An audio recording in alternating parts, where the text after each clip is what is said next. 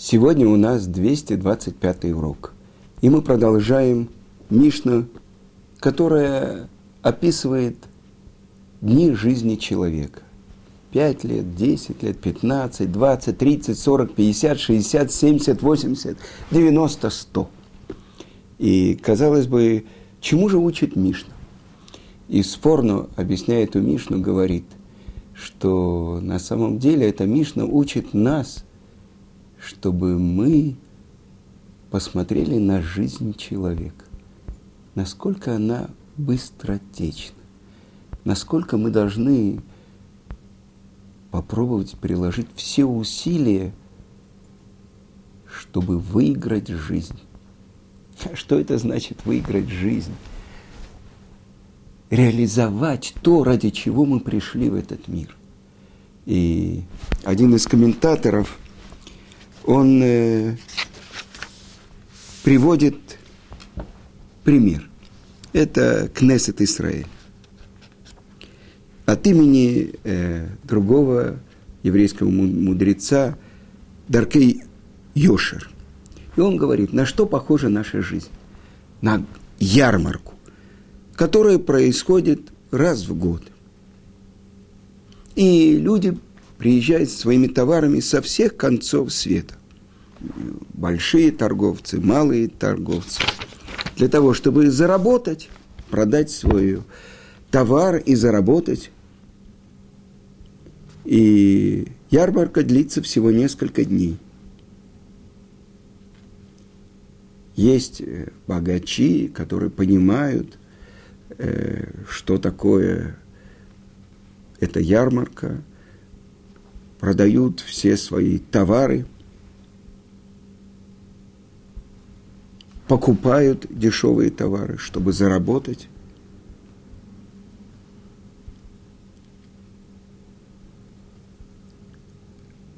Маленькие торговцы, они не понимают, зачем столько дней. Э, они что-то продали, что-то купили, они готовы уезжать. А большие торговцы, которые покупают большую партию, их время рассчитано на секунды – то есть все то время, что они могут купить, еще купить, еще продать, они ценят это время. На что это похоже? На жизнь человека в этом, в этом мире. Они похожи на большую ярмарку. Человек может за свою жизнь заработать много.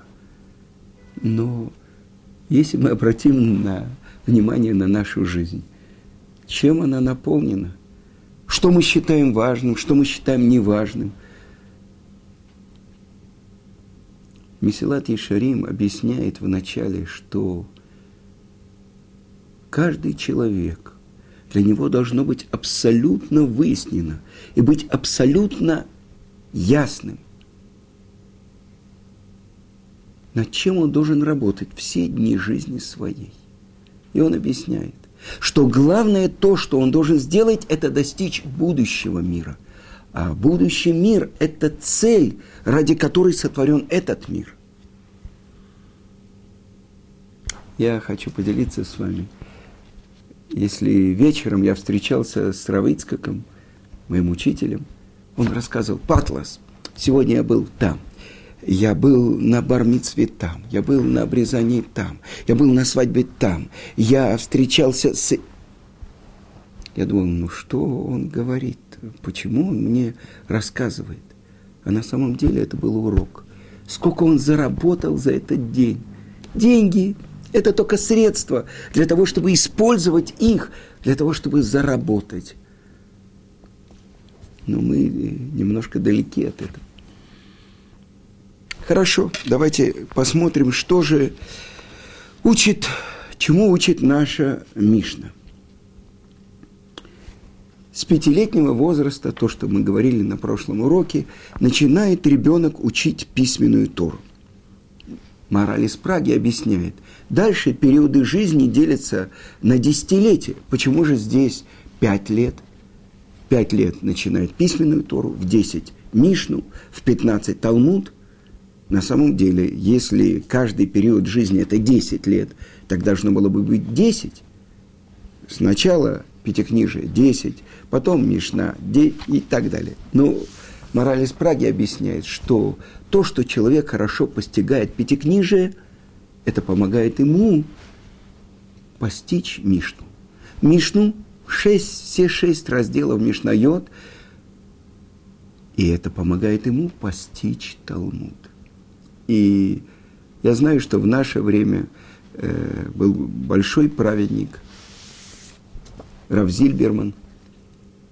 Э, наше время он больше известен как человек, который помог сделать шуву человеку, которого не было ни одного израильтянина, который бы о нем не слышал, не видел, не знал. И это Рав Уризор. Тогда он был просто артист Уризор. И он приехал на празднование рождения дочери своего друга. И это Мордыхай Арнон. В мире богемы Тель-Авива его звали Мордыхай Пупик. Он был он небольшого роста. И он был один из первых учеников Ешивы для Бали Чува. Сначала она была американской Ешивой, а потом открыли израильское отделение. Это Ор-Самех в Иерусалиме. И он приехал на праздник. Ну, Мордыхай Арнон позвал всех своих друзей из израильской богемы, из Тель-Авива в Иерусалим. Он уже учился в Ешиве, он женился на, Бали, на женщине, которая сама раскаялась, делает шубу, и чтобы привлечь своих друзей. И он позвал Рава Зильбермана. И там завязался диалог между Уризором, который учился тогда на философском факультете э, Тель-Авивского университета, и Равом. И он сказал, ну что, это же мистика, ну, иудаизм, это как индуизм, это как э, буддизм. И э, каждый верит в, в, то, в то, что он хочет. И Рав ему сказал, а если я тебе докажу, что Тора, она абсолютная истина, вы мне докажете?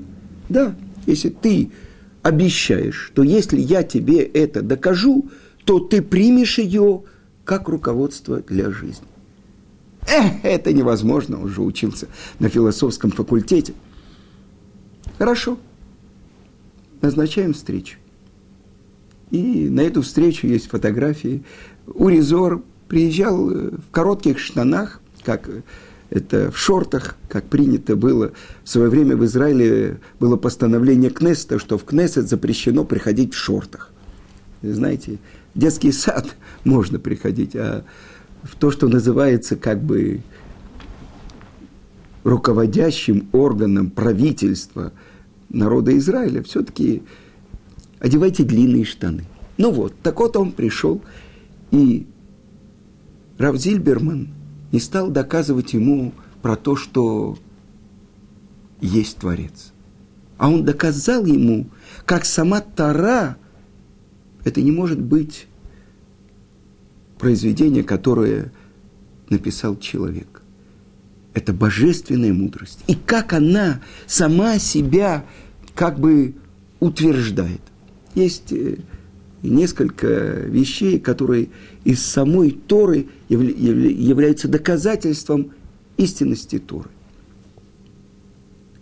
Я не буду сейчас перечислять вам, но когда Уризор после нескольких встреч с Равзильберманом открыл, что это абсолютная истина, он рассказывал, что я стоял перед стеной, я держал в руках книгу, и я понимал, что я обязан молиться – и я произносил эти слова. Так известный человек в Израиле, режиссер, актер, то, что называется бадран, который выступает с юмористическими рассказами. Представьте себе соединить Аркадия Ракина и Аллу Пугачеву. Так вот это было как бы лицо Израиля когда он надел кипу, и он рассказывал, что когда он ехал по Тель-Авиву, кто-то в соседней машине начал бибикать. Он открыл окно, и этот человек сказал ему, как ты мог такое сделать? То есть, что такое? Что он открыл Творца и пришел к исполнению, к жизни по Торе. Я знаю, что когда в 1979 году я приехал в Израиль и проходил профессиональный экзамен у известного тоже киноактера Мима Шайки Афира, он мне сказал, он увидел мою кипу из Москвы, и он мне сказал, у нас был друг, он был у нас Раматкаль, был главнокомандующий. Теперь, теперь он главнокомандующий у ДОСов. Ну, это он сказал про Уризора, который стал соблюдающим евреем. Так вот, Рав Зильберман, он решил организовать хедер, котором будут учиться потому, что сказано в нашей Мишне. В пять лет пятикнижие, в десять Мишна, в пятнадцать Талмуд. И есть такой хедер в старом городе, где так учатся, и многие взяли э, эту систему – то есть дети сначала выучивают все пятикнижие, потом выучивают все шесть разделов Мишнайот, и когда они приходят к Талмуду, они уже имеют представление. Разница между Мишной, когда постигается простой смысл Мишны, и Талмуд, который раскрывает внутреннее понимание Мишны. Мы уже вчера цитировали на прошлом уроке э, Гаона из Вильна, который говорит, что в каждом слове Мишны заключены все эти листы обсуждений в Талмуде. Почему именно это слово написано, а не другое? И те, которые проходят все этапы, они становятся действительно большими еврейскими мудрецами. Но не для всех это подходит. И большинство хедеров нашего времени уже э, с 10, с 12 лет наши дети начинают учить Талмуд. Есть особенная радость в постижении глубины. То, что ребенку хочется открыть и постичь. Пройти все этапы, и есть те дети, для которых запоминание более тяжело, а они должны много раз повторять, чтобы выучить. Ведь раньше мы говорили с вами, Мишна передавалась только устно на протяжении многих поколений, пока не получил разрешение Раби Иуда Анаси зафиксировать окончательный вариант Мишны. Сказано, что у Раби Акивы были записи и так далее.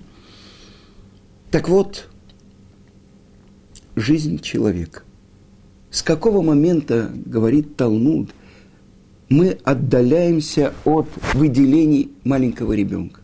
С того момента, когда он начинает есть хлеб – с этого момента он уже получает минимальное понимание. Ведь ребенок рождается, у него есть тело, но долгий процесс происходит, пока он получает разум.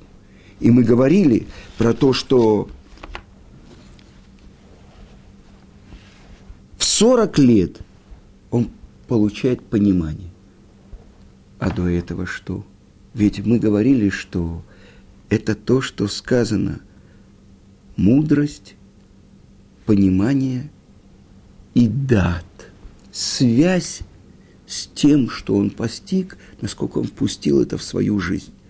Но понимание в 40 лет, а советы, то есть глубина понимания в 50, а в 60 старость, сейва, объясняет мораль из Праги – Саева – это седины, но и саева – это сытость. То есть он насыщается днями, насыщается пониманием. Так вот, старость – начало приобретения понимания. Зикна, зекона хохма – это приобрел мудрость. А в 70 вот это насыщение – когда человек может мудрость передавать другим. А 80 дней жизни нашей, говорит царь Давид, 70 лет, а в особенной доблести, в крепости 80. И это разница. Человек, который посвятил свою жизнь пониманию мудрости Творца. Чем он старше, тем он более мудр. Почему? Объясняет мораль из Праги. Тело его слабеет, но душа его, разум его укрепляется. И это разница между теми людьми, которые живут обыкновенной жизнью, как бы не обращают внимания на то, что составляет самый центр их жизни, то есть на ту божественную душу, которую вдунули им, которая должна руководить всей жизнью человека. И если мы возьмем 70-летнего человека, который уже на пенсии, который вспоминает то, что происходило с ним в детстве, все то, что вчера было для него самым главным, его работа, его деятельность, как бы отходит на второй план. А болезни, новости, то есть вся его жизнь как бы он просматривает свою жизнь и как бы течет по течению. Чем отличается еврейский мудрец? Тем, что, это мы говорили, как старое вино в старых сосудах. Чем старее вино, тем оно ценнее. Жизнь человека быстротечна. Сказано, как облако, как тень от облака. Это мы в молитве говорим в самый святой день, в Йом-Кипур. Но что же учит нас Тана? Чему же он нас учит? Что мы должны выучить из этой Мишны? В 20 преследований, то есть, объясняет мораль из Праги, это война, это победа над другим человеком, это желание властвовать над другим человеком. К 18 лет человек формируется, его физическое тело. И объясняется, что до 18 лет человек растет. И обычно это рост человека – это три локтя. Локоть по еврейскому определению по Торе – это шесть кулаков. 18 кулаков. Это мера длины к 18 годам. И говорится, что он должен жениться. Почему? Объясняет это мораль из Праги, что у человека есть 12 больших ребер и 6 маленьких.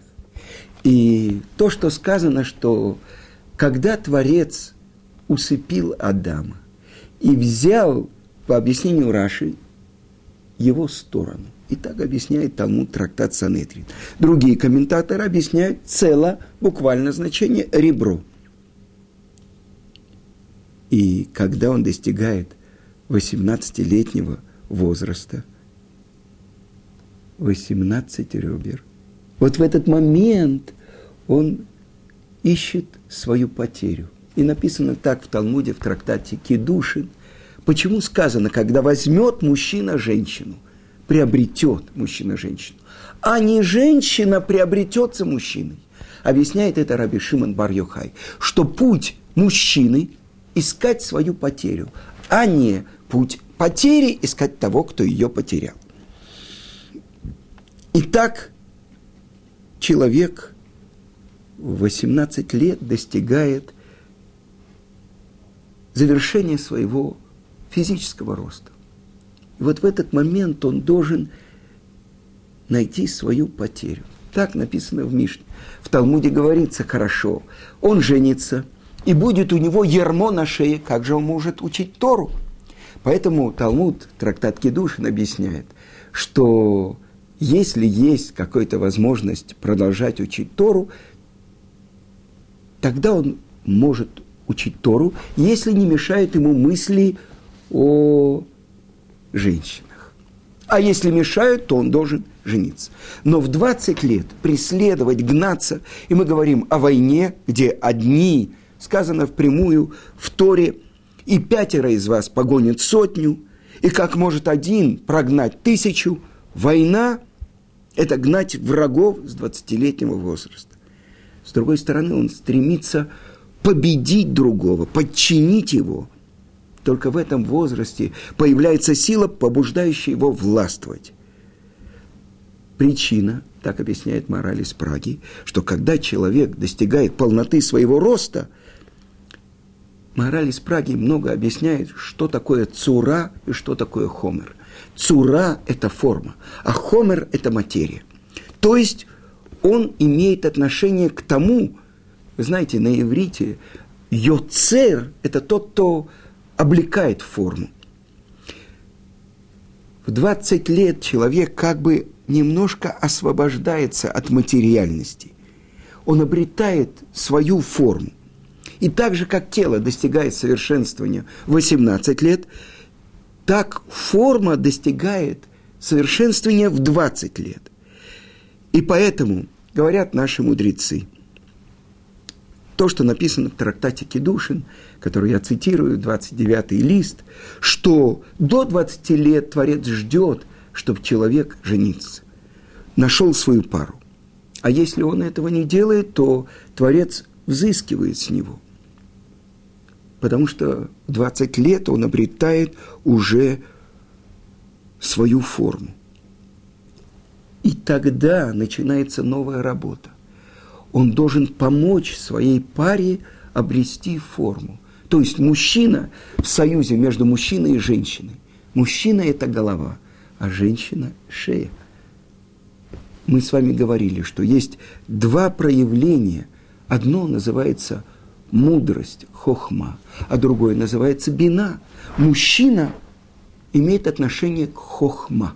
Это общий взгляд мы сказали, Раши говорит, это то, что человек получает от другого. Общий взгляд, общий план.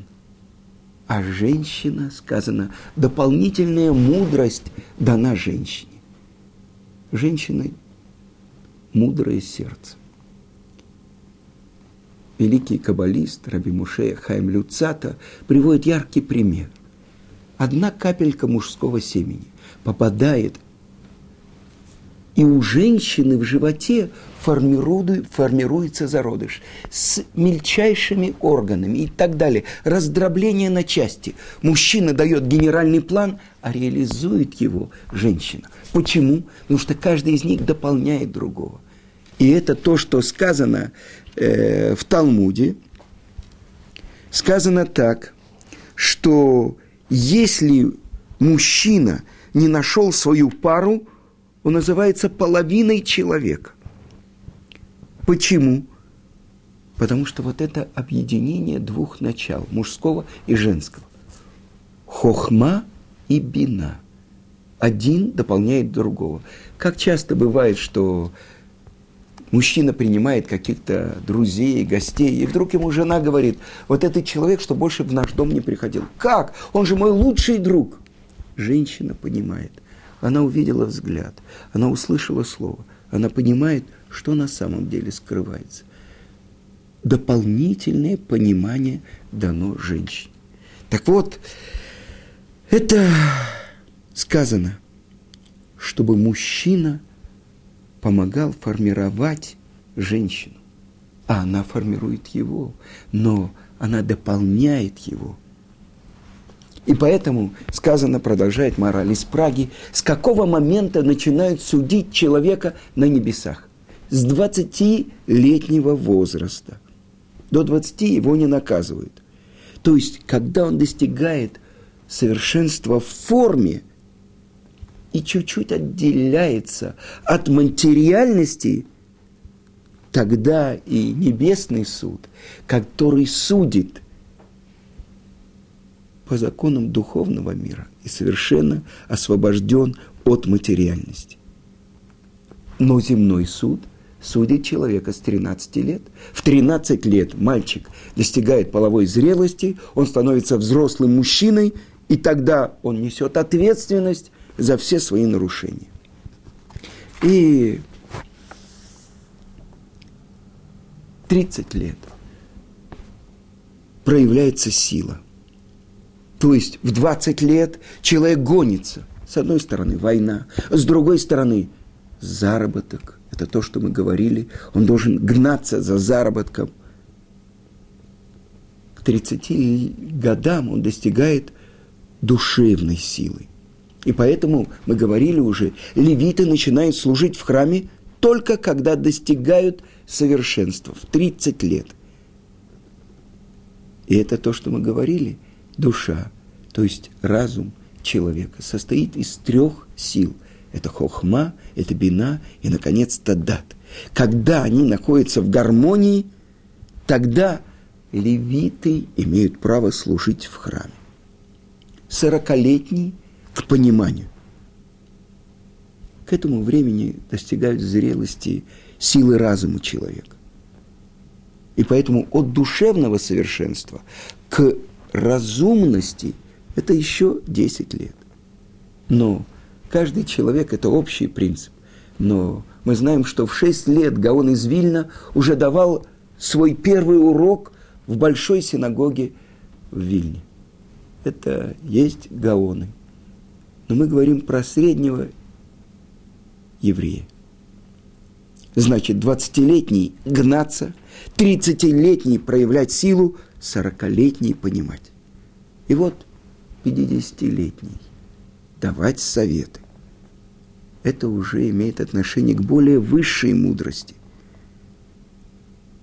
Ведь проявления мудрости не равны по своей глубине. И поэтому говорится, что сорокалетний обретает понимание. Сорок лет мы были в пустыне, сорок лет мы изучали Тору в пустыне,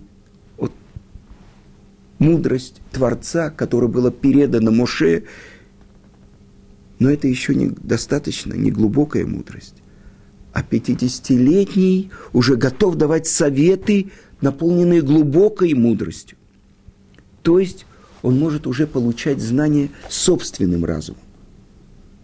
И это называется уже новый уровень понимания.